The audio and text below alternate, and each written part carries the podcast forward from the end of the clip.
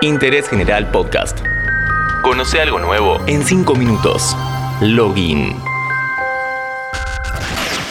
Hola, ¿cómo estás? Soy Leán Jiménez. En los últimos tiempos se aceleró la presencia online de las personas. Seguramente conoces a alguien que no tuvo otro remedio que meterse en el mundo digital.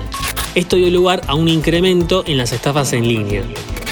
¿Cuáles son los métodos de engaño? ¿Hasta dónde pueden llegar los estafadores? ¿Existe una manera de evitar estas trampas? Según la Cámara Argentina de Internet, con datos del ENACOM, el 32% de los hogares de Argentina no cuentan con conectividad fija a Internet. Esta desigualdad se hizo evidente en tiempos de pandemia. Quienes tienen acceso a la red, ya sea hogareña o móvil, no siempre están capacitados para usar la web correctamente. Y acá es donde aparecen las estafas. Las apps de citas son uno de los lugares predilectos por estos estafadores. Tuviste un match, crees que todo va bien, hay mucha charla y buena onda. La persona del otro lado te envía fotos, te cuenta que tiene un muy buen trabajo y que se la pasa viajando por negocios. Incluso pudiste verla trabajando en una imagen que te compartió. Es todo muy, verosímil. muy verosímil. El engaño toma su tiempo. Un día te dice que te va a mandar un regalo de uno de esos viajes, un teléfono caro, por ejemplo. Te manda un link para que sigas el envío. En algún momento de ese recorrido, el regalo queda varado en alguna aduana. Esta persona te dice que no tiene señal para usar su token y hacer el pago de impuestos por home banking, que por favor te encargues de hacer esa transferencia que después te lo va a devolver. Fuiste. Así es como podés caer. Saben bien a quién apuntar, por lo general a personas solas o vulnerables que necesitan compañía. Siguiendo con este modus operandi, una charla hot puede terminar en extorsión. La víctima cree estar en una videoconferencia, pero en realidad es un video falso. O simplemente te engañan con un perfil trucho de Instagram. Le seguís la conversación, luego pasan a hablar por WhatsApp y al final le enviaste una foto o video íntimo. Una vez que diste enviar, te dice la verdad. Es una estafa. Y te piden plata para no viralizarlo a tus contactos más cercanos.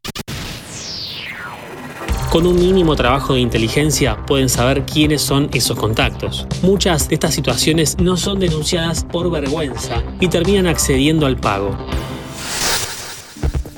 Uno de los sectores que registró un aumento de estas estafas es el de ventas online. En este último tiempo aparecieron productos, por lo general consolas de videojuegos o smart TVs, a precios irrisorios. Un detalle para no pasar por alto. Estas publicaciones no permiten retirar en el domicilio del vendedor y piden pagar por Mercado Pago el costo del envío. Acá podemos ver la trampa. Al cobrar el envío como un costo extra por fuera de las operaciones, se genera una transacción no aprobada por la empresa y después es casi imposible que tomen el reclamo si el vendedor no cumplió. El home banking no queda exento de este fraude. Muchas veces los canales de comunicación de las entidades bancarias están saturados y no responden ante los reclamos de los clientes. Si a la bronca y ansiedad del usuario le sumamos el desconocimiento de lo peligroso que puede ser la web si no la entendés, puedes caer en cuentas falsas de Facebook o Instagram en donde se hacen pasar por empleados de la firma.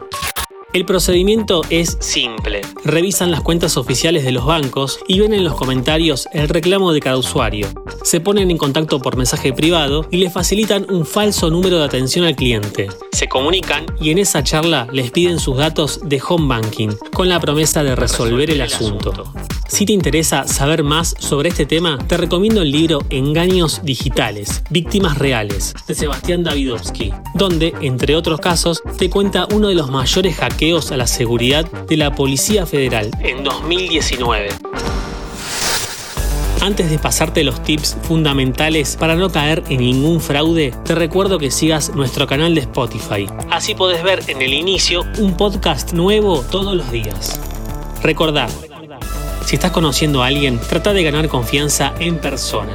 No creas en publicaciones muy por debajo del precio real. Por último, si vas a operar tu cuenta bancaria online, solo hacelo por los canales oficiales. Fíjate la tilde de cuenta verificada, que las fotos de usuario no estén pixeladas. Nunca le des tus datos a ningún operador. Tu problema puede empeorar si no frenás a tiempo. Seguí a Interés General en Spotify y escucha nuestros podcasts nuevos todos los días.